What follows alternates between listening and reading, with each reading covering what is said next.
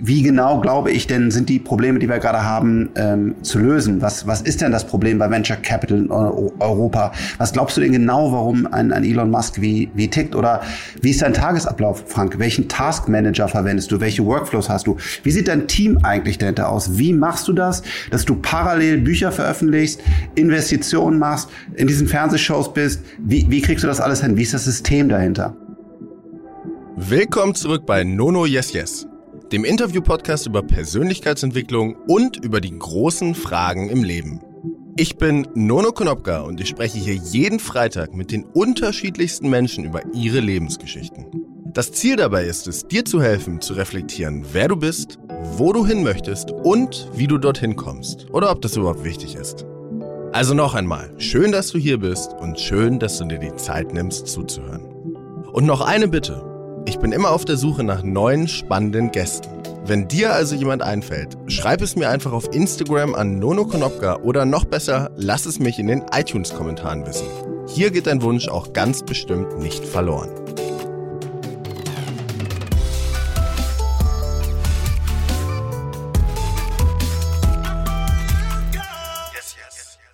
Wie muss man denken, um Milliardär zu werden? Was für Unternehmer bekommen bei Die Höhle der Löwen ein Investment? Und mit welchen Themen muss man sich heute befassen, um auf die Zukunft von morgen vorbereitet zu sein? Heute war mal wieder ein Gast da, der wohl keine große Introduction braucht, und zwar ist das Frank Thelen. Frank ist ohne Zweifel einer der bekanntesten Unternehmer Deutschlands. Viele werden ihn wahrscheinlich aus Die Höhle der Löwen kennen, wo er sieben Jahre lang Jurymitglied war. Er hat wirklich die gesamte Achterbahn des Unternehmertums mitgemacht. Schon mit 18 Jahren hat er sein erstes Unternehmen aufgebaut. Mit Mitte 20 hatte er dann durch die Dotcom-Blase auf einmal beinahe eine Million Schulden. Und nicht einmal zehn Jahre später war er dann mehrfacher Millionär. Heute investiert er in Tech-Startups, verkehrt mit Menschen wie Jeff Bezos und Angela Merkel und ist nun auf dem Weg, Milliardär zu werden, um vielen anderen Gründern mit seinem Kapital helfen zu können. In unserem Gespräch erzählt Frank mir, wie er es geschafft hat, aus dieser scheinbar aussichtslosen Situation damals herauszukommen, was ihn heute antreibt, obwohl Geld wohl ganz sichtbar keine Rolle mehr spielt und wie man sich auf die Zukunft vorbereiten kann. Ich habe ihn außerdem gefragt, was er jungen Gründern und Gründerinnen oder denen, die es mal werden wollen, raten würde. Ich finde alle Folgen hier bei Nono Yes Yes lehrreich. Ich nehme aus jeder etwas mit und ich freue mich über jeden Mann und über jede Frau, mit der ich hier sprechen kann. Das Gespräch heute finde ich aber ganz besonders wertvoll, weil es so viele direkt umsetzbare Tipps liefert. Vor allem für die unter euch, die Unternehmer sind oder vielleicht mal etwas gründen wollen, ist sie wirklich Gold wert. Wie immer bin ich sehr gespannt, was ihr denkt, wie ihr es fandet und was euch am besten gefallen hat. Schickt mir gerne alles über Instagram an Nono Konopka zu, teilt eine Story davon, was ihr macht, während ihr zuhört. Und Frank und ich freuen uns über euer Feedback. Ich bin sehr gespannt auf unser Gespräch. Und mein Podcast im Allgemeinen ähm, zeigt immer vor allem jüngeren Menschen, ähm, unterschiedliche Lebenswege von Unternehmern, von Künstlern, von Aktivisten, von Sportlern, von unterschiedlichsten Persönlichkeiten auf und probiert so vielleicht ähm, anzuregen, zu reflektieren, über eigene Lebensentscheidungen nachzudenken, vielleicht hier und da mal Tipps und Tricks zu geben. Deshalb würde ich jetzt einfach mal anfangen und ähm, fragen, wenn wir uns jetzt zufällig was wäre denn ein gutes Szenario? Sagen wir, du bist unterwegs in der Bahn, nehmen wir einfach mal eine Strecke Hamburg-Berlin und äh, sitzt in, ähm, in einem dieser Vierer und ich setze mich daneben. Irgendwann haben wir genug aus dem Fenster geguckt und kommen ins Gespräch. Und dann haben wir irgendwie ein gutes Thema, über das wir uns unterhalten können. Ganz am Ende frage ich dich so, wer bist denn du überhaupt? Was machst denn du überhaupt? Was würdest du mir dann erzählen? Äh, ich glaube, wenn, ähm, wenn wir beide uns treffen würden und äh, dann unterhalten würden, dann würdest du relativ schnell merken, was ich tue, weil ich für meine Themen brenne. Und äh, wahrscheinlich, unglücklicherweise, hätte ich sogar nicht aus dem Fenster geguckt, sondern hätte wahrscheinlich entweder Konzepte geschrieben oder mir Konzepte von anderen angesehen oder was auch immer gemacht. Ähm, weil wenn du mich triffst, zum Beispiel meine, meine Frau, ähm, äh, als wir uns getroffen haben, habe ich ihr das äh, neueste damals Smartphone, das war noch Sony Ericsson, das war so eine Vorstufe, aber es war schon smart einigermaßen, erklärt und gesagt, hey, da ist der Chip drin und da läuft das und das. Trotzdem hat sie mich geheiratet am Ende des Tages. Aber ähm, der Punkt ist, äh, ich glaube, du wirst relativ schnell merken, wenn wir beide äh, sprechen, äh, was ich mache, weil das ist eine Schwäche von mir oder eine Eigenschaft auf jeden Fall. Ich bin kein Smalltalker. Also ich bin nicht so, ähm, lass mal über dies und das und stundenlang reden, sondern ähm, ich, ich, ich lerne gerne dazu. Auch zum Beispiel, wenn du mir jetzt erzählen würdest, hey, pass auf, ich habe den Himalaya bestiegen oder äh, ich bin extrem ähm, Big Wave Surfer oder ich bin keine Ahnung was, dann ist das alles äh, für mich auch interessant. Kann ich da gerne drüber sprechen, aber nicht so so ja, belanglos jetzt vielleicht böse, aber es gibt auch Leute, die etwas entspannter sich über Gott und die Welt unterhalten können. Ähm, das, das bin ich einfach nicht. Und von daher glaube ich, wäre relativ schnell klar geworden, der Typ brennt irgendwie und das ist, der will irgendwie die Welt durch Technologie verändern. Ähm, ich, ich spreche oder ich habe äh, mit unterschiedlichsten Unternehmern hier vor allem aus Deutschland, also jetzt irgendwie mit Tarek Müller, Cedric Waldburger äh, gesprochen. Jetzt kommt ähm, Titus, den du ja auch äh, kennst. Auch Tarek und, und so. Mich in, Genau, auch Tarek, alle, alle, alle äh, haben so ihre Lebensgeschichten erzählt und ich finde es immer super spannend nachzuvollziehen, ähm, wie sich das entwickelt hat. Also ab welchem Punkt hast du gesagt, okay, ich glaube, das Unternehmertum ist jetzt was für mich. In die Richtung soll es gehen. Ähm, vielleicht fangen wir mal so an, deinen Lebensweg von hinten nach vorne nochmal ganz kurz äh, zu durchlaufen. Du, ähm, für mich, äh, ich habe mich nie bewusst fürs Unternehmertum entschieden und äh, kannte auch diesen Begriff gar nicht. Ähm, ich komme mal aus einem Hause, man lernt immer, glaube ich, auch einfach viel von den Eltern, von einem Umfeld, in dem man, in dem man groß wird. Und da gab es keine keine Unternehmer in meinem, äh, in meinem Umfeld. Und es gab auch keine, ähm, keine DAX-CEOs oder, oder irgendwas, wo man gesagt hätte, okay, das, ich verstehe irgendwie, man kann Flugzeuge bauen und, und so funktioniert das oder man, ähm, man, man kann irgendwie unternehmerisch tätig sein, indem man eine Hotelkette aufbaut oder was auch immer. Das war, das war äh, leider nicht oder, oder glücklicherweise, warum auch immer, es war nicht mein Hintergrund. Ähm, ich habe einfach irgendwann angefangen, selber zu programmieren und zu bauen, weil mich halt diese, diese Technologie begeistert hat, weil ähm, ich auf einmal davon geträumt habe, dass ich als Nobody und der nicht, äh, jetzt sage ich mal, ein mega Checker war in, in, in seiner Jugend, auf einmal die Chance hatte, gefühlt die Welt ein Stück weit zu beherrschen. Wenn du ein damaliges Modem hattest, also es war noch ein, ein Gerät, was äh, sich dann äh, in Mailboxen und Internet, also Internet gab es noch nicht, aber in verschiedene Kommunikationswege einwählt und du kannst dich auf einmal über Blueboxing, es war ein Konzept, wo man ähm, selber Töne generiert hat und dadurch kostenfrei über ähm, übers Telefonnetz Daten übertragen konnte.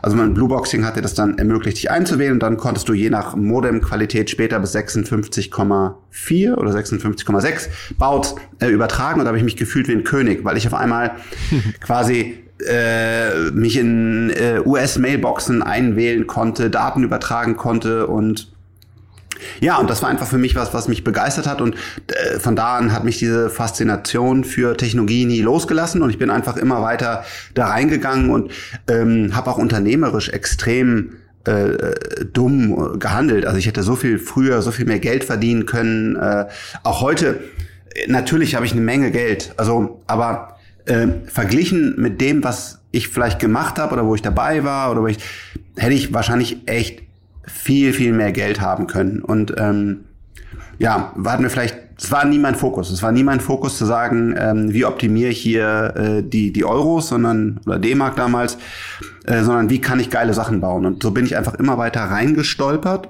auch nicht elegant, sondern eher eher äh, äh, oft oftmals viele viele viele Knie blutig gehauen äh, in meinen Weg gelaufen und auch heute treibt mich die Technologie an, weil wenn es jetzt wieder das Geld wäre, dann würde ich ja jetzt langsam aufhören. Also dann hätte ich jetzt ja langsam genug Geld, dann würde ich halt sagen, weißt du was, jetzt äh, bin ich hier auf meinem Megaschiff oder was weiß ich was oder fliege in meinem Privatjet um die Welt. Äh, das tue ich auch nicht, sondern jetzt habe ich halt ein paar Euro, aber trotzdem mache ich weiter, weil es mich einfach fasziniert. Und ich glaube, das äh, vereint alle, die großartige Dinge machen. Also, dass man eben nicht das für äh, das Geld tut, sondern dass man das einfach aus Überzeugung tut. Und so bin ich da reingestolpert. Also dieses Simon Sinek Start with Why Prinzip, dass man aus seiner Leidenschaft heraus, aus einem Warum, wie du durch Technologien die Welt verbessern möchtest, irgendwo ähm, vielleicht optimieren möchtest, effizienter gestalten möchtest, ja. wie man es auch immer ausdrücken möchte. Und du hast mit 18, glaube ich, hast du dann dein erstes Unternehmen gegründet, ähm, eine Plattform für multimediale CD-ROM. Genau, also ich habe schon, ja, ich habe schon vorher, ja, ich habe schon vorher angefangen. Ich glaube, so, so, so ein Unternehmergehen, wenn es das gibt, woran ich so teilweise glaube. Ähm, ich habe zum Beispiel äh, in meiner Klasse, äh, da war ich schon, ähm, also ich habe ja kein Abitur gemacht, sondern ich habe ja nur Realschulabschluss. Und äh, danach wollte mein Vater noch, dass irgendwas aus mir wird. Und dann bin ich auf so eine andere Schule gegangen, da gab's Programmierunterricht. Das war so eine technische äh, Schule, was natürlich auch dann eine ganz tolle Wahl von meinem Vater war. Und da haben wir C gelernt. Und äh, irgendwann laufe ich in den Kaufhof rein und sehe, dass irgendwie C-Bücher äh, reduziert sind. Keiner, aber radikal irgendwie von, von 20, ich glaube es war noch D-Mark auf, auf 2 D-Mark. Und habe einfach äh, 25 Stück gekauft und danach meinen Lehrer überzeugt, dass das das beste C-Buch ever ist und habe das dann quasi an die Schüler wieder einzeln verkauft. Da, danach habe ich, ich glaube, hoffentlich ist verjährt, sonst ähm, genau muss ich sonst eine Zeit lang äh, mich damit nochmal befassen. Aber danach habe, habe ich vielleicht äh, auch CD-ROMs gebrannt, also wo man halt Software von irgendwelchen Mailboxen runtergeladen hat und dann hätte man die auf eine CD brennen können und dann, äh, dann hab, hätte man dazu eine schöne Oberfläche bauen können, wo die ganzen Seriennummern noch automatisch kopiert werden. Und ich habe also viele Dinge gemacht, bevor ich meine, meine offizielle, ähm, äh, meine offizielles Unternehmen gegründet habe, wo ich einfach versucht habe, aus der Technologie heraus irgendwie mir einen CD-Brenner, äh, der damals 8000 D-Mark gekostet hat, leisten zu können und die ganzen Sachen hochzugehen. Also dieses so Lemonade-Stand, wie man so sagt, also wo man quasi äh, versteht, oder es gibt ja diese tolle Idee von dem Getränkeautomaten, also schenke irgendwie deinen Kindern äh, oder Lehrlingen Getränkeautomat und dann sehen die halt, wenn er leer gezogen ist, können die dann restocken und nehmen den Profit mit, bauen noch einen dritten oder sagen sie einmal, wenn der leer ist, habe ich einmal Party gemacht und mein Geld ist weg. Ähm, diese, diese Lernschritte äh, habe ich einfach selber gemacht. Und ähm, mit 25 gab es ja dann einen kleinen, ich nenne es jetzt mal, äh, ja, Crash vielleicht. Ja. Oder ein, ja. ja, doch, vielleicht Crash. Nee. Crash passt ganz gut. Würdest du mir das einmal erzählen, was, was genau, was da passiert ist? Ja, also ich ähm, hatte das große Glück, boah, wenn wir das 95, 96, 97, äh, 98 dann halt in der in der Hype-Phase des Internets, da war das Internet quasi auf einmal echt cool. Äh, mit dabei zu sein und diese ganzen Partys mitzunehmen, die, die großen rauschenden äh, Cebit-Partys, äh, also da will ich auch nicht so sehr ins Detail gehen, was da alles abging, das wäre heute ähm, nicht mehr so ganz korrekt. Und ähm, ja, und äh, da war große, große Party und äh, da gab's dann auch äh, den, den teuersten äh, Champagner immer nur. Und dann haben wir irgendwie Bohnen aus Italien für unsere Kaffeemaschine einfliegen lassen. Und äh, es durfte nur kleine Cola-Flaschen geben und keine großen. Also wir hatten da echt, äh, das war echt eine verrückte Zeit und da hat man echt eine Menge, Menge Kram gesehen. Und ähm, das muss ich sagen, bin ich jetzt fair, habe ich mitgenommen, ja. Habe ich total mitgenommen. Also fand ich total spannend, das alles äh, zu erleben und durch, durchzuleben. Aber am Ende des Tages, nachts saß ich immer im Büro und habe programmiert. Und aber so, es hat aber leider nicht funktioniert. Unser Produkt war kacke, war nicht so verkaufbar, wie es, also war technisch war es echt gut, wirklich gut, aber es hat sich nicht verkauft. Und ähm, dann war auf einmal das Venture Capital weg 99, weil dann die die Blase langsam zu Ende ging, was ich auch so gar nicht mitbekommen habe. Aber natürlich hatten die Banker das vorher gesehen und haben dann gesagt, hey Frank, ähm, willst du ja mal nicht privat unterschreiben? Dann habe ich ohne zu überlegen für fast eine Million Euro waren das dann privat gebürgt. Und dann ist die AG, also meine AG, die ich laufen hatte mit zwei anderen Vorstandskollegen, äh, in die Insolvenz gegangen, weil halt 2000 ja dann wirklich auch Ende war in der äh, in der Krise. Und dann auf einmal kam ein Brief, ganz sachlich von der Bank, den ich so quasi gar nicht mehr auf der Uhr hatte. Kann man nicht, war natürlich dumm, also auch nicht cool, was ich hier erzähle, sondern es war einfach saudumm, aber so war es nun mal. Und äh, dann haben sie ja einfach mal einen 8% äh, Zinssatz draufgelegt, ja. Und wenn du, wenn du über fast einer Million ähm, 8% Zinsen zahlen musst und du kommst aus einem normalen Haushalt, äh, wo der Vater nicht Telekom-Vorstand ist, dann ist das eine Menge Geld. Und dann haben meine Eltern gesagt, total zu Recht, hast du einen Schaden äh, und wir können das nicht bezahlen. Nicht mal die Zinsen. Und ähm, ja, dann habe ich halt äh, mich befasst damit, was kann man tun und habe dann am Ende des Tages äh, die, mich sehr intensiv mit der privaten Insolvenz befasst. Also damals noch sieben Jahre, sechs Jahre bei guter Führung, ähm, wollte dann wieder studieren oder wollte studieren, hatte vorher nicht wirklich studiert und wollte da so ein bisschen, ähm, ja, meine, meine theoretische Erfahrungen nehmen und war natürlich scheiße, wenn du gerade quasi, wenn die anderen starten ins Leben, du selber halt komplett an der Wand bist und kannst nichts machen, außer, außer das Studium, was andere schon fertig, fertig haben und du musst jetzt halt, kannst, darfst aber kein Geld mehr verdienen, darfst nichts mehr machen wirtschaftlich. Ähm, das war schon echt scheiße, aber am Ende des Tages wirklich gefühlt in der letzten Sekunde habe ich dann einen Vergleich mit der Bank gemacht, weil die mir das irgendwann geglaubt hat, dass ich jetzt ans Amtsgericht gehe und diesen Insolvenzantrag stelle und dann gibt's auch kein Zurück mehr. Und äh, habe mich damit deren auf einen Vergleich geeinigt. Glücklicherweise hatte ich auch nur einen Gläubiger, nämlich die Bank. Ähm, ja, und so bin ich dann langsam da wieder rausgekommen. Aber ja, ich war wirklich auf dem Weg zum Amtsgericht, um einfach zu sagen, jetzt äh, gute Führung, sechs Jahre Studium. Und wie bist du, wie also hast du dann nicht die, die Motivation verloren, also trotzdem weitergemacht. Das ist ja dann schon ein krasser Rückschlag in der unternehmerischen Karriere. Auf jeden Fall in dem Moment. Jetzt in der Retrospektive äh, Super macht cool. ja meistens immer alles Sinn. Ah, genau. Aber so in dem Moment ja sehr oft oder ich würde sagen zu eigentlich immer nicht. Ähm, genau, also gibt mir dich? heute, ja, gibt mir heute eine Menge Street äh, Credibility, wie man so sagen kann. Ja, der der Frank hat das echt mal alles gemacht und äh, äh, äh, ich habe es auch in meinem Buch ja ganz ganz äh, ähm, äh, ausführlich beschrieben, weil ich es einfach sehen will, dass oder auch diese Niederlage äh, äh, darstellen will, denn es ist nicht lustig. Es ist scheiße. Es ist es führt hat mich an die, an die Grenzen meines Körpers geführt, an die Grenzen meines Lebens. Ähm, ich habe brutales Nasenbluten gehabt, äh, also auch das über, über fast Jahrzehnte noch, also jetzt seit, seit, seit vielen Jahren ist es weg, aber es war, war viele Jahre hat es mich begleitet. Ähm, es ist einfach ein, ähm, es ist nicht witzig und es ist einfach echt scheiße und das ist auch Unternehmertum und das ist mir auch so wichtig und auch bei einem Elon Musk ähm, gibt es ja glücklicherweise auf YouTube einige Videos, wo er wirklich an der Grenze ist und auch anfängt zu weinen. Also dieses Unternehmertum ist äh, immer nur cool und, und TechCrunch und irgendwelche roten Teppiche und Millionen Deals und äh, das ist, das ist nicht so, sondern es ist einfach richtig scheiße hart und, äh, und das hat mich total an, an meine Grenzen geführt und ähm, ja, irgendwann hat mein Vater gesagt, du bist nicht mehr mein Sohn, aber nicht im Negativen. Die haben mich immer sehr unterstützt, sondern halt so ein bisschen, du musst da jetzt auch mal wieder rauskommen, weil ich war schon viele Wochen einfach in meinem, in meinem Zimmer, habe mich eingeschlossen und, und, und wollte halt eben nicht mehr aufstehen, sondern das war einfach dann zu viel, muss ich gestehen. Ja, und äh, irgendwann bin ich aufgestanden und äh, habe wieder eine neue Technologie entdeckt. Es gab gerade eine neue, neue Softwareentwicklungsplattform, ähm, die hat mir ein Freund mitgebracht und dann bin ich da wieder so langsam einfach in die Softwareentwicklung eingestiegen, habe einfach programmiert, aber auch jetzt nicht wirtschaftlich mit irgendeinem Plan. Hätte auch niemals gedacht, dass ich die Schulden irgendwann so, so, so komplett und so schnell abzahlen kann. Naja, und irgendwann, klar, ich hatte natürlich auch eine Menge gelernt. Ne? Also muss man schon sagen, auch Unternehmertum ist immer gut, viele Bücher zu lesen. Ähm, äh, wie so ein Bill Gates, der extrem intelligent ist und auch immer heute noch sehr viel aus Büchern rauszieht. Das habe ich dann auch gemacht, aber am Ende des Tages, manches muss man auch mal selber gemacht haben, muss man halt auf diese berühmte ähm, Herdplatte mal draufgefasst haben. Das hatte ich mehrfach.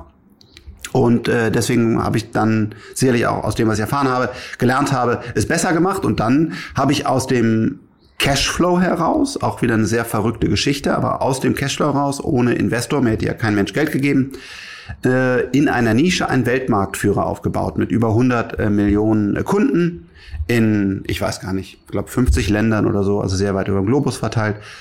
Und äh, das Unternehmen, da hatten wir dann auch noch 100 Prozent der Anteile, als wir es verkauft haben, weil uns ja keiner Geld gegeben hätte, also gab es auch keinen Investor. Und äh, genau, das haben wir dann äh, verkauft an Fujifilm und von dem Moment an ähm, hatte ich dann äh, Geld. Und wie war der Moment für dich, wo du dann so gesagt hast, also dieser Moment, wo du dann wirklich vielleicht unterschrieben hast und gesagt, okay, das ist gerade passiert, ähm, jetzt haben wir verkauft. Wenn du, wenn du daran zurückdenkst, wie war das für dich? Ja, es war, äh, auf der einen Seite sein Baby abzugeben, fällt nie, nie leicht. Und dann hast du erstmal auch wieder Panik, weil du denkst, ach du Scheiße, jetzt überweisen die immer zig Millionen, ähm, äh, ist meine Bank überhaupt sicher? äh, und, und muss diese Millionen jetzt verteilen. Also das hast du wieder neue, neue äh, Probleme. ähm, die natürlich keine richtigen Probleme sind, aber dann äh, das war natürlich dann schon ein Befreiungsschlag, wo man eigentlich gesagt hat, jetzt hast du es geschafft, jetzt hast du es ähm, hast du es gezeigt und äh, witzigerweise, ich habe keine Ahnung warum, habe ich meiner Mutter irgendwann mal einen Brief geschrieben, und, weil ich scheiße in der Schule war und ja auch immer fünf nach Hause gemacht habe. Mach dir keine Sorgen, irgendwann kaufe ich ein, ein, ein Haus auf Mallorca. Ich habe keine Ahnung, ob ich das irgendwie irgendwo gerade gelesen hatte oder mir ein Freund erzählt hatte. Auf jeden Fall, meine Mutter hatte diesen Zettel noch. Und eins der ersten Dinge, die ich mit diesem Geld gemacht habe, ist, ein äh, Anwesen auf Mallorca zu kaufen. Und dann stand irgendwann meine Mutter an dieser, äh, an dieser Brüstung, wir haben es auf Meer, aufs Meer geschaut und dann äh, genau hat sie ein bisschen geweint. Und das war dann schon, weil ich natürlich auch sehr ein schlechtes Gewissen gegenüber meinen Eltern hatte, weil ich die ja mit in die Scheiße reingezogen habe. Also ähm, das ist ja blöd, wenn dann so nach Hause kommt und auf einmal sagt, äh, ich habe hier übrigens ein bisschen Schulden mitgebracht und könnt ihr mir mal helfen. Ähm, das war schon schön. ja, genau. Und das war schon sehr schön, äh, schöner Moment. Ähm, genau, aber ansonsten glaube ich, hat, hat mich das auch nicht, nicht viel verändert. Ich habe mir auch so ein, so ein proletigen äh, 911er gekauft. Irgendwie der Porsche musste auch sein. Äh, das ist halt Blödsinn, ja. Das ist irgendwie, keine Ahnung. Äh, so, und dann war es auch gut und dann habe ich einfach wieder äh, weitergemacht und habe das Geld dann genommen und äh, habe das in andere Startups äh, investiert. Sowas wie Wunderlist, äh, Kauf da und, und so weiter. Und das war, da, damit, damit sind wir dann eigentlich erst zu einem, zu einem noch etwas größeren Vermögen äh, gekommen, weil aus diesen paar Millionen dann noch mehr Millionen wurden. Und heute versuchen wir halt dieses Spinning Wheel immer größer zu machen und, ähm, und heute investieren wir in, in in fliegende Autos, in Satelliten, Energiespeicher und was es da alles gibt und äh, Quantencomputer bald und sowas machen wir alles und das ist halt echt schon ein schönes Geschenk und das hat sich einfach Stein für Stein darauf aufgebaut, dass man halt nach dem ersten Exit wieder investiert hat, dann wieder was zurückbekommen hat und und so hoffe ich, dass ich auf dem Weg bin dazu. Ähm, Milliardär zu werden, nicht um mir irgendwelche blöden Flugzeuge, also außer Lilium-Jets äh, zu kaufen, sondern einfach um, um auch mal aus Deutschland heraus mehr, mehr zurückgeben zu können, weil wir haben zu wenig Leute, die wirklich große Schecks schreiben können. Und wenn irgendeiner eine brillante Idee hat, äh, wie, wie er Transaktionen auf der Blockchain hocheffizient abbildet oder wie künstliche Intelligenz äh, Probleme, die wir haben, lösen kann, dann kann ich heute zwar ihm ein paar Millionen geben, sehr, sehr wenige. Ähm, ich würde aber auch gerne einfach mal sagen, hey, finde ich eine gute Idee. Hier sind 50 Millionen jetzt leg mal los, weil diese Leute gibt es. Wir haben den SAP-Gründer, der das sehr gut macht in Deutschland, aber äh, das ist so mein, mein, mein Lebensziel jetzt, dass ähm, ich so weit dieses Spinning Wheel nach vorne bringe, dass ich halt auch mal noch relevantere ähm, Geldvolumen äh, an, an kluge, junge Köpfe geben kann, äh, die unseren Planeten besser machen. Wenn du dir, also wenn man jetzt zurück schaut, jetzt sind wir einmal im Schnelldurchlauf, äh, dein, dein Weg sozusagen haben wir einmal abgeklopft. Ähm, und es war ja alles oder es ist alles sehr zentriert, auf jeden Fall deine eigenen Gründungen, jetzt nicht das, wo du rein investierst, aber ist sehr zentriert um das Thema Software und Technologie. Und wenn du jetzt, wenn jetzt jemand zu dir kommt und dich fragt, hey Frank, ähm, so schnell wie möglich fokussieren, und Spezialist werden oder lieber einen generalistischen Weg gehen, viele Sachen lernen, ne, einen Überblick verschaffen und dann später gucken, ob man sich vielleicht, ob man so ein Narrow findet. Was würdest du sagen? Ein Generalist, der sich auch mal spezialisiert hat. Äh, ich erkläre warum oder was, was meine Gedanken sind. Also ich glaube, es ist extrem wichtig,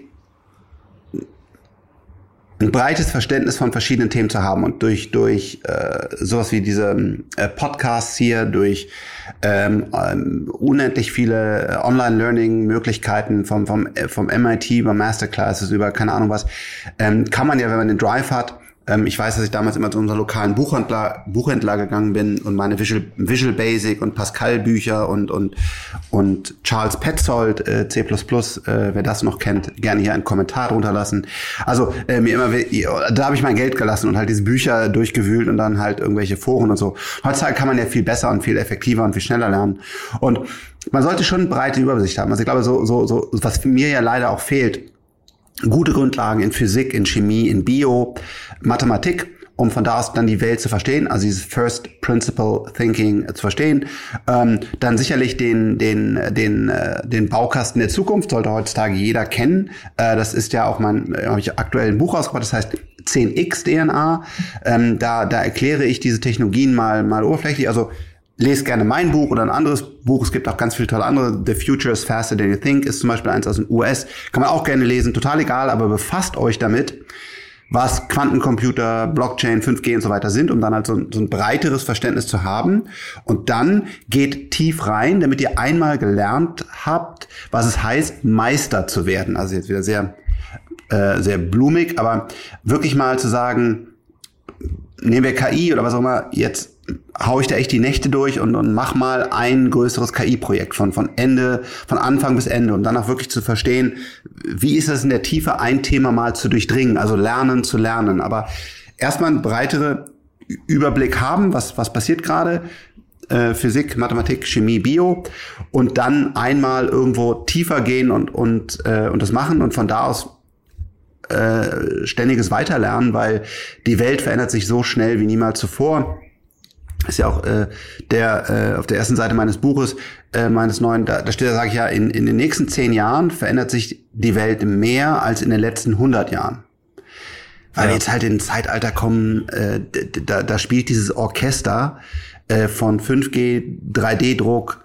äh, Robotics äh, mit Quantencomputer KI äh, ich kann ja auch nicht sagen, was alles kommt, aber das ist insane, was, was uns wartet. Und da, da sollte man so eine Idee davon haben, was da passiert. Und es ist gar nicht so, äh, gar nicht so schwer, wie man vielleicht denkt, sondern ähm, ich habe auch glücklicherweise echt viele Rückmeldungen von, von Politikern, äh, von Lehrern, die gesagt haben, hey, ich habe das echt das meiste verstanden, was du da schreibst. Das hätte ich niemals gedacht. Und wir haben halt echt eine Menge Zeit reingesteckt und ein größeres Team, um die Sachen so runterzubrechen, dass man sie auch versteht. Und es gibt auch ganz viele andere tolle Quellen. Also man kann KI oder 3D-Druck oder Blockchain in den Grundlagen relativ gut verstehen. Jeder kann das. Und das, das sollte man tun.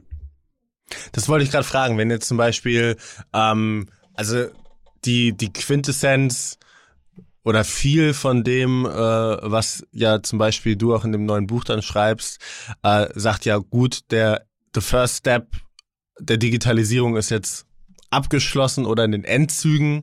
Alles, was stattgefunden hat, Internet, Smartphone, Cloud, whatever, ja. ähm, die großen Technologien äh, dieser Jahre, der letzten Jahre. Und jetzt kommt etwas, was noch darauf aufbaut und ja natürlich auch im gewissen Maße auch komplexer ist, weil es man sollte ja diese Grundlagen der aktuellen Zeit verstanden haben, zu einem gewissen Teil, um das, was danach kommt, zu verstehen. Wenn jetzt jemand ähm, einfach mal, um ein konkretes Beispiel zu nennen, es kommt ein ähm, Student, ist mit Bachelor, Master fertig, ist vielleicht Mitte 20 und hat äh, gar keine, also weiß jetzt nicht, was äh, SEO ist, weiß nicht, ähm, was äh, Blockchain ist ähm, und sagt du, ja, aber das kann ich doch gar nicht mehr aufholen. Was würdest du dann sagen? Also ist es tatsächlich so, dass du dann mit diesem Willen dir dieses Wissen alles wieder aufarbeiten kannst?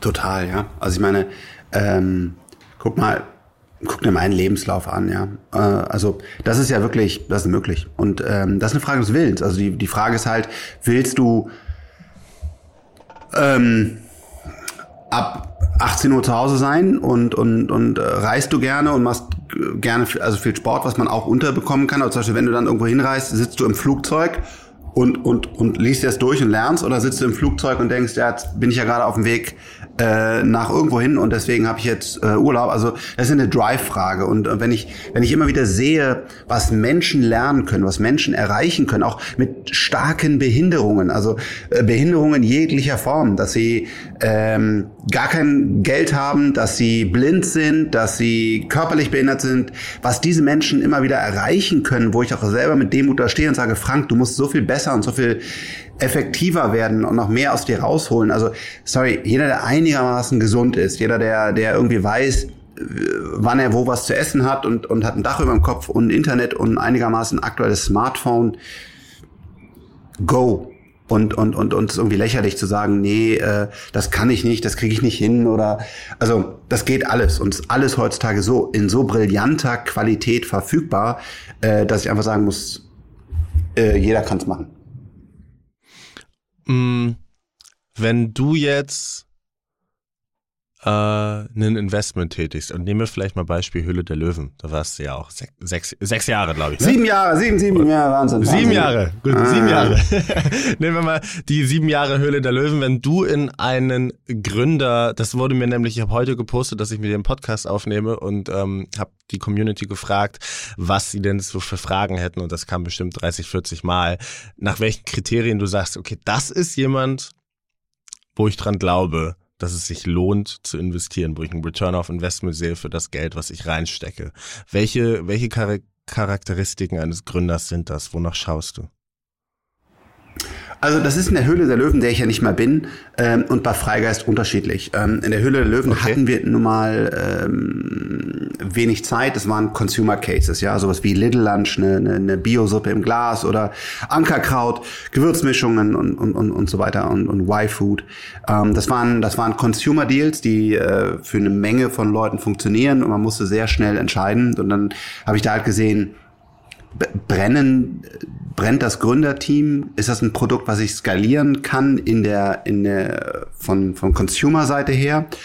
Und äh, kann ich diese Show und diese Gründer mit dem Produkt so zusammenbringen, als dass ich darauf ein skalierbares äh, Geschäftsmodell aufbauen kann, was am Ende des Tages ja äh, zu 100% Food bei mir geführt hat in der Höhle der Löwen, weil das, da habe ich irgendwie ein Match gesehen, das hat gut funktioniert. Äh, andere Dinge waren, waren, waren für mich da, da schwierig.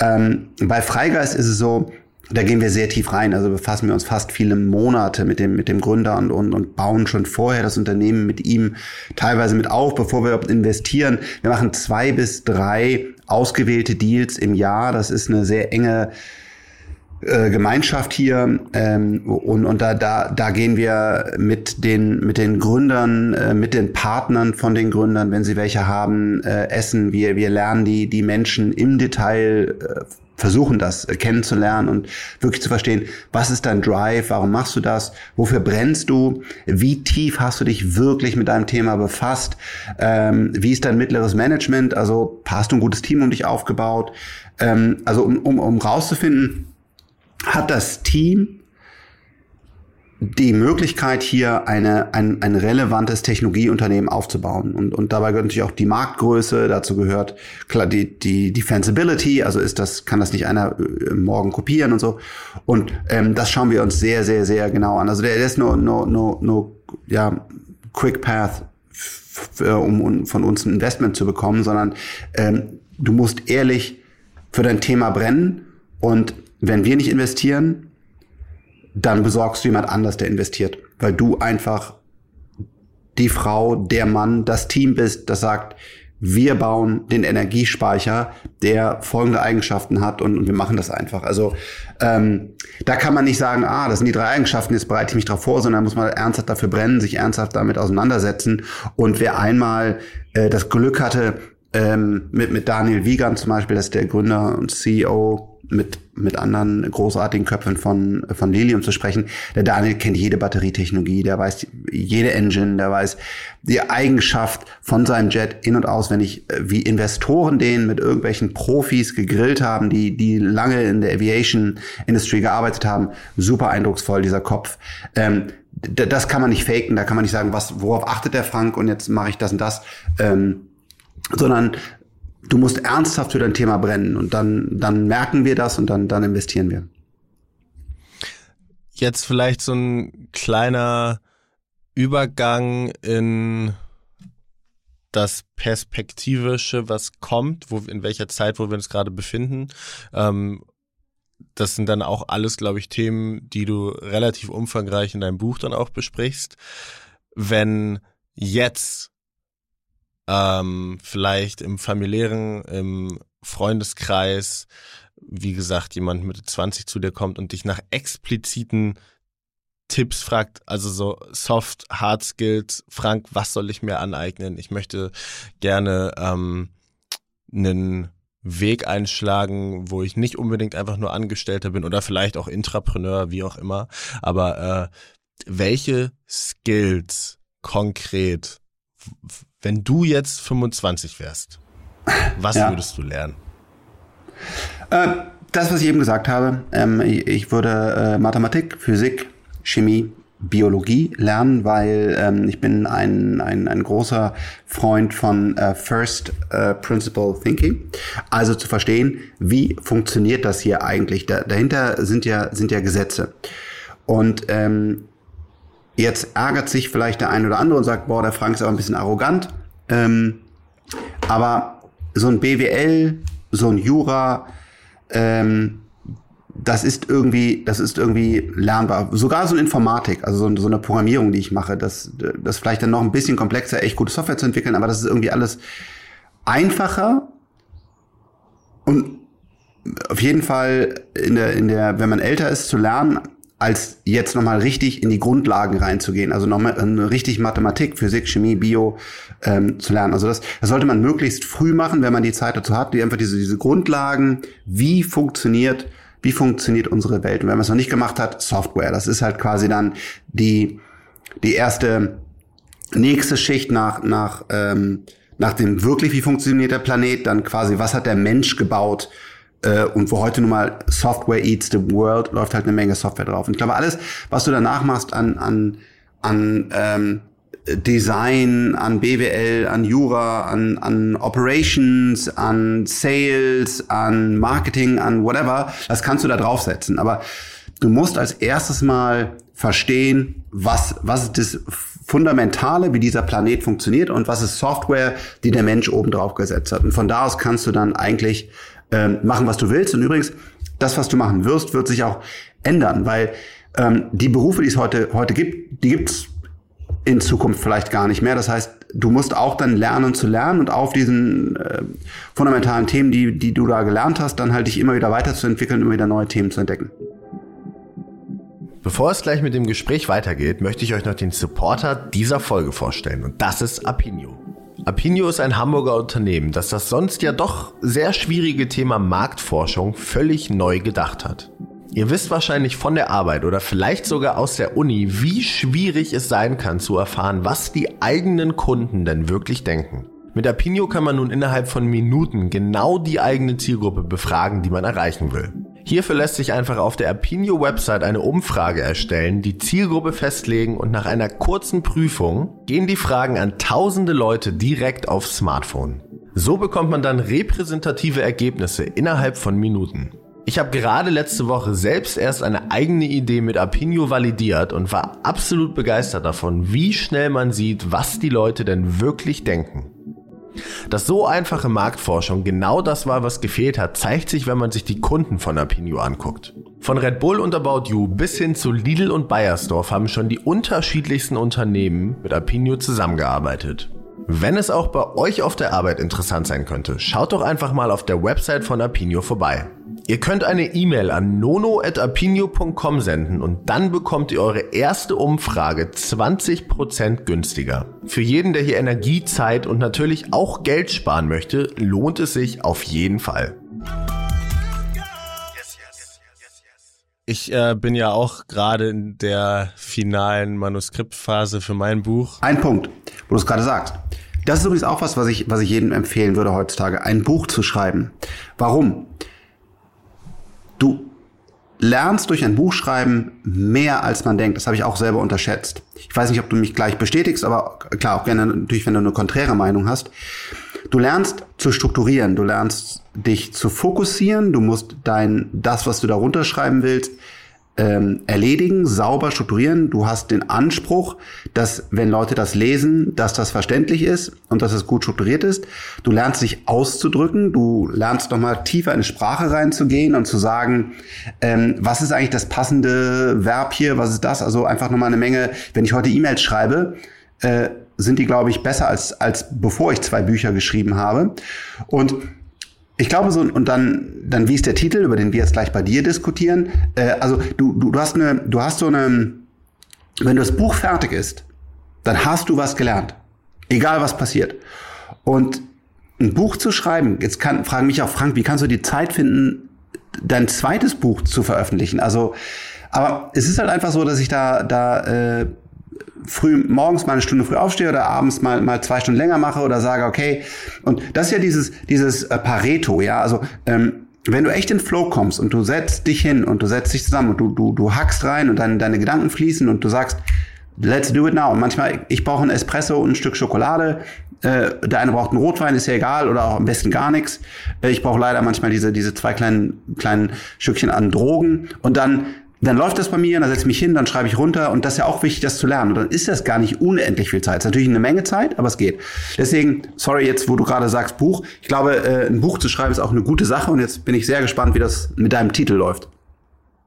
Ja, aber ich wollte wollt dazu noch mal ganz kurz auch sagen, finde ich, finde ich definitiv auch. Ich finde, was bei mir, was ich, also ich habe mit ganz vielen Leuten, weil ich bin immer ein Freund davon, möglichst zu probieren, Fehler along the way zu vermeiden, wenn du von ja. Experten sozusagen lernen kannst. Deshalb habe ich mit ganz vielen Leuten auch hier im Podcast gesprochen, die irgendwie Bestseller geschrieben haben. Florian hat ja auch eins geschrieben, gemacht. genau.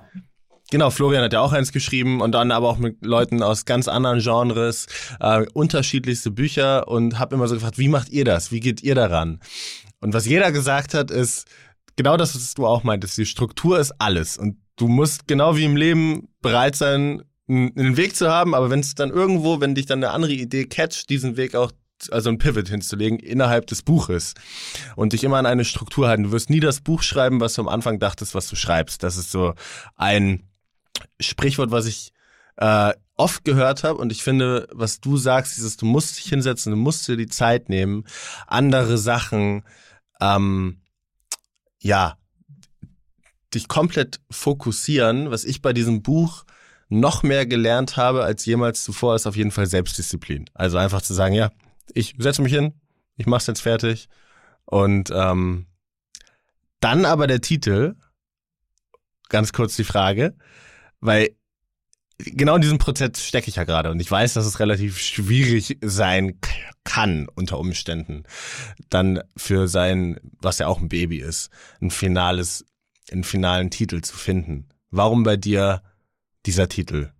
10x DNA. Zehnmal. Ja, ich kenne das, ich kenne das aus dem Amerikanischen, dieses 10x von Grant Cardone zum Beispiel.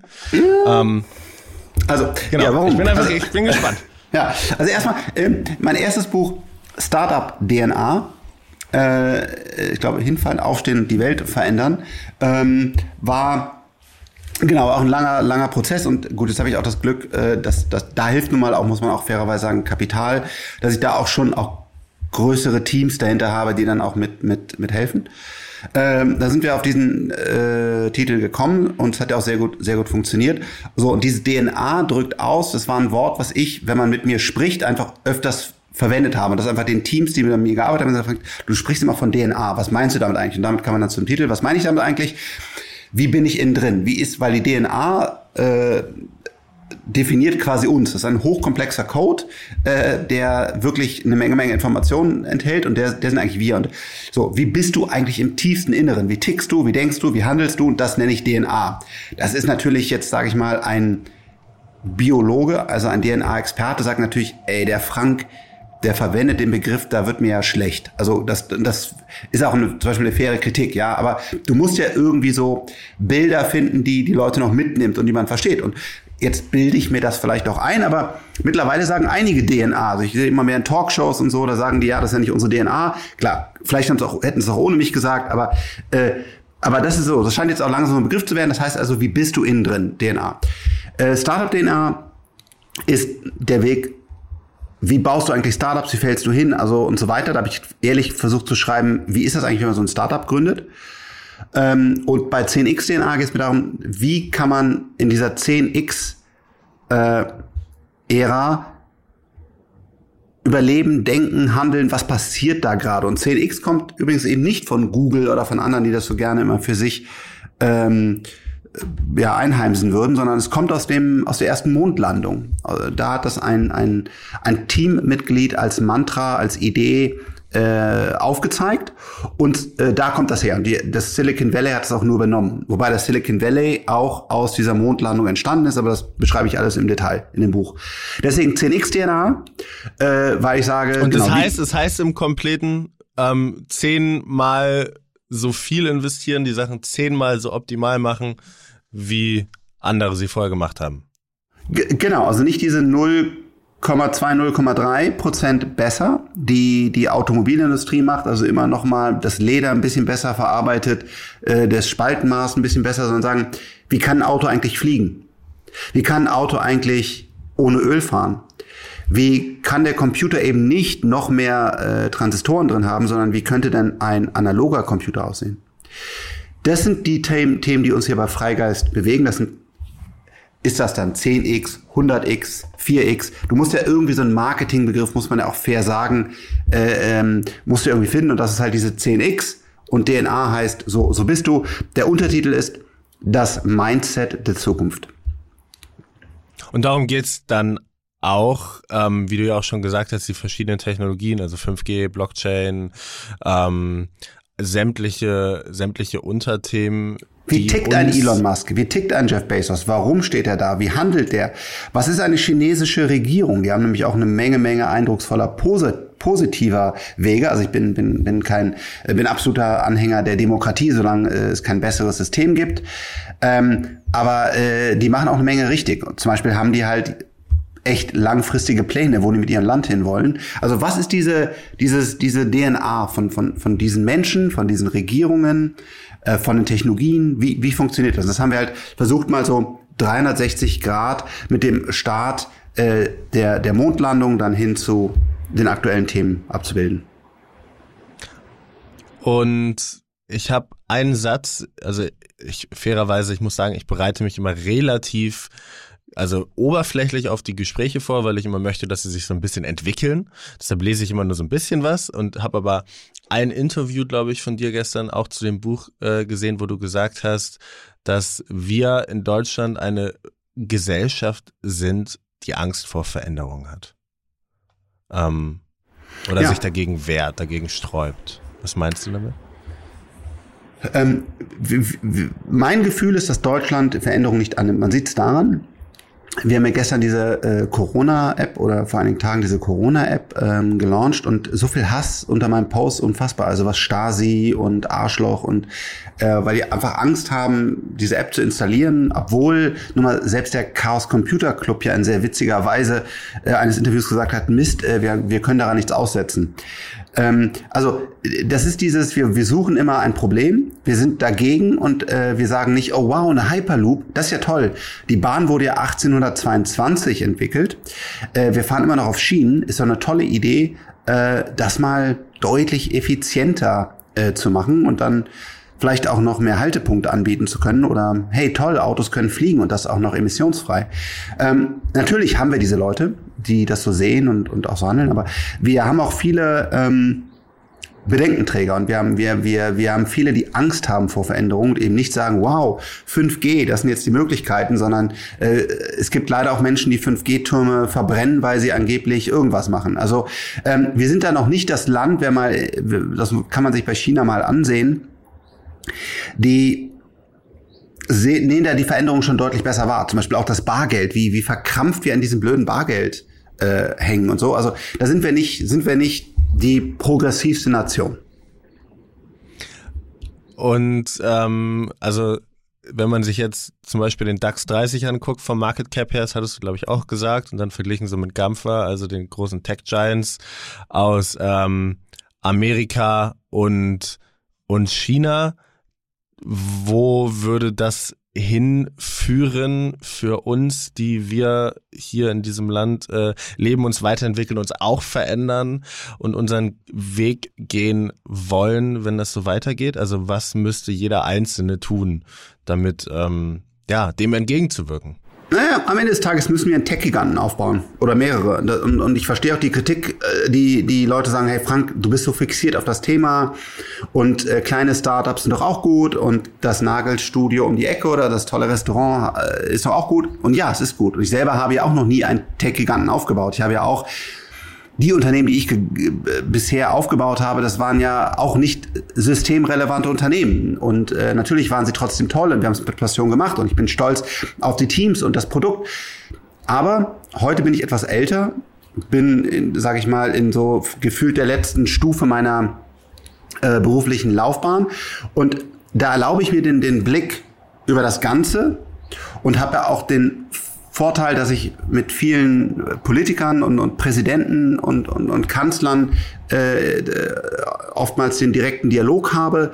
Ähm, ich weiß, was machen die großen Tech-Unternehmen. Also wir haben ja Unternehmen an Microsoft verkauft. Wir haben Tencent als einer der, der 500 Milliarden Konzerne ähm, bei uns als Investor drin. Also ich glaube, ich habe so einen ganz guten Überblick. Also was passiert da gerade politisch, was denken die Regierungen, was, äh, wie, wie, wie, wie, wie handelt so ein, so ein, so ein Jeff Bezos, äh, mit dem ich auch sprechen durfte.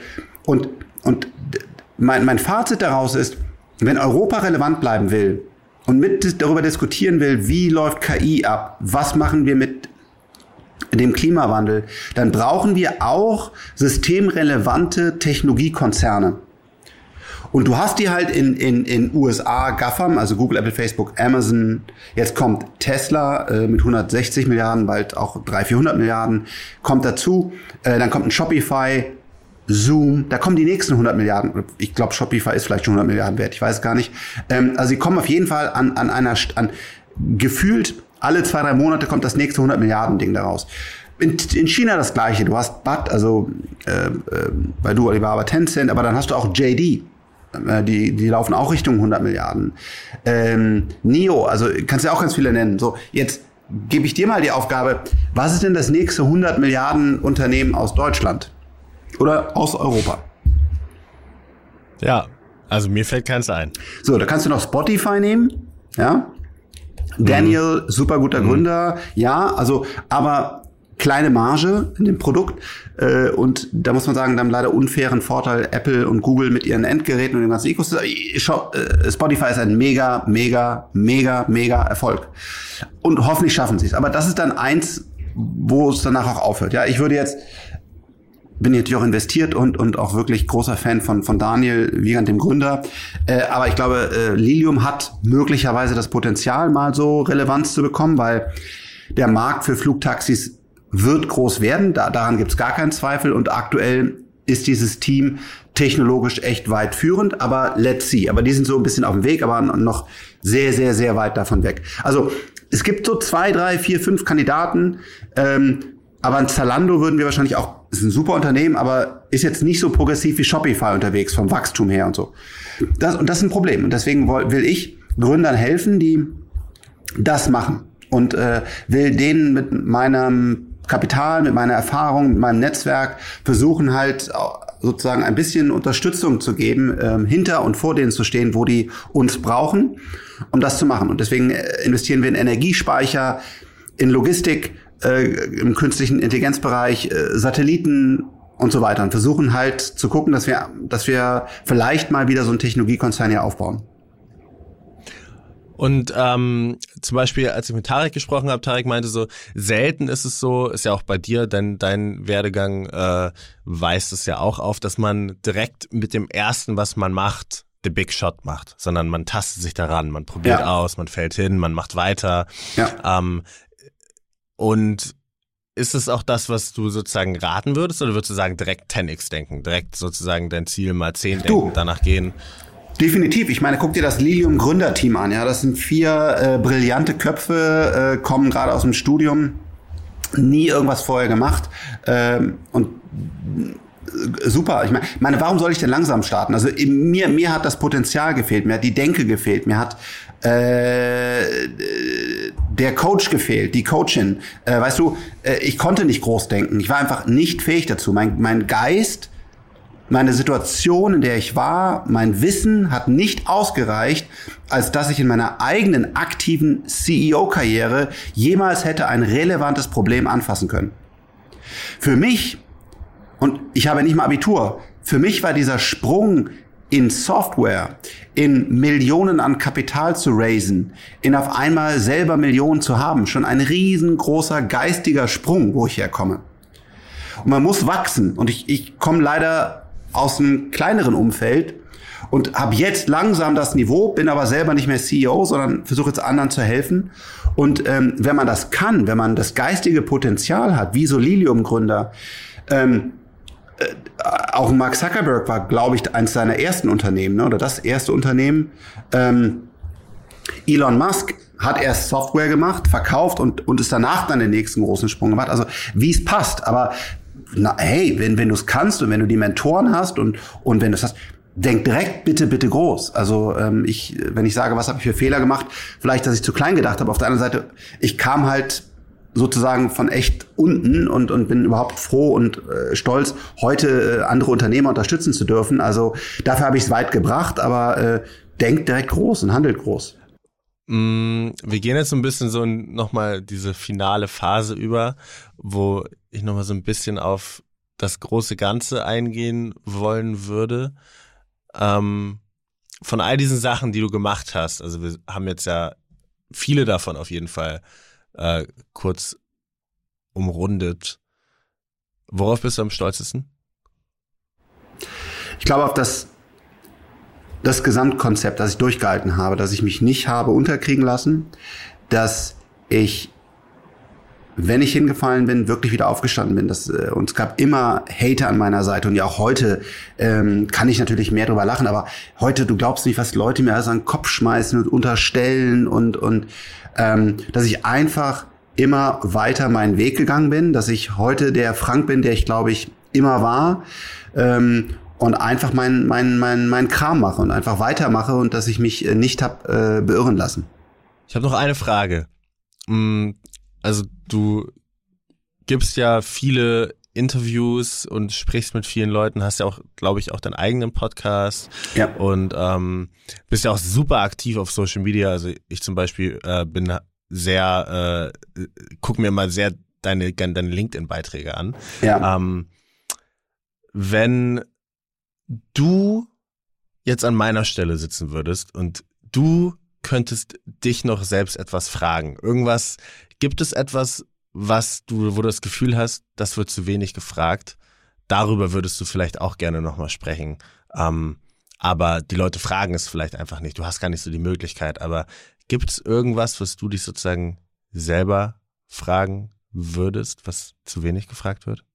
Das ist eine gute Frage. Ich würde, würde äh, versuchen, tiefergehend einzusteigen. Also äh, wie, wie genau, glaube ich, denn sind die Probleme, die wir gerade haben, ähm, zu lösen? Was, was ist denn das Problem bei Venture Capital in Europa? Was glaubst du denn genau, warum ein, ein Elon Musk wie, wie tickt? Oder wie ist dein Tagesablauf, Frank? Welchen Task Manager verwendest du? Welche Workflows hast du? Wie sieht dein Team eigentlich dahinter aus? Wie machst du das, dass du parallel Bücher veröffentlichst, Investitionen machst, in diesen Fernsehshows bist? Wie, wie kriegst du das alles hin? Wie ist das System dahinter?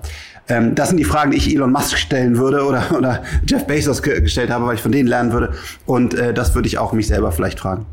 Würde ich auch gerne, wenn wir so ein, es gibt dieses, ich glaube, dieses Zeitformat, wo du dann so zehn Stunden mit dem, ja. mit, den, mit deinem Gegenüber hast. Vielleicht werde ich ähm, da ja mal eingeladen. Und dann geht man ganz tief rein. Ja. Ja, das finde ich übrigens ein tolles also, Format. Und ein Freund von mir, äh, Marco Börries-Wader, äh, kann ich nur jedem ans Herz legen, die Folge mit ihm zu hören. Ein großartiger Mensch, ein großartiger Podcast. Es hat echt großen Spaß gemacht. Es waren interessante Fragen und äh, vielen, vielen Dank. Genau, ich wollte mich auch nur bedanken. Es hat mega Spaß gemacht und ich habe auf jeden Fall eine Menge gelernt und freue mich, dass du da warst, Frank. Ja, vielleicht nochmal, dann in ein paar Monaten und dann steigen wir ganz tief ein. Da bin ich gespannt, wie du mich challenged. Danke, dass du für die heutige Folge wieder hier warst, zugehört hast und Teil von dieser tollen Community bist. Natürlich mache ich Nono Yes Yes, um selbst zu lernen. Aber in erster Linie möchte ich dich motivieren und inspirieren, an dich selbst zu glauben. Es würde mir wirklich die Welt bedeuten, wenn auch du dir ein paar Sekunden Zeit nimmst, schnell dein Handy zur Hand nimmst und mich in einer Bewertung auf iTunes oder Apple Podcast wissen lässt, was dir besonders gut gefallen hat. Danke und bis nächste Woche. Ich freue mich schon.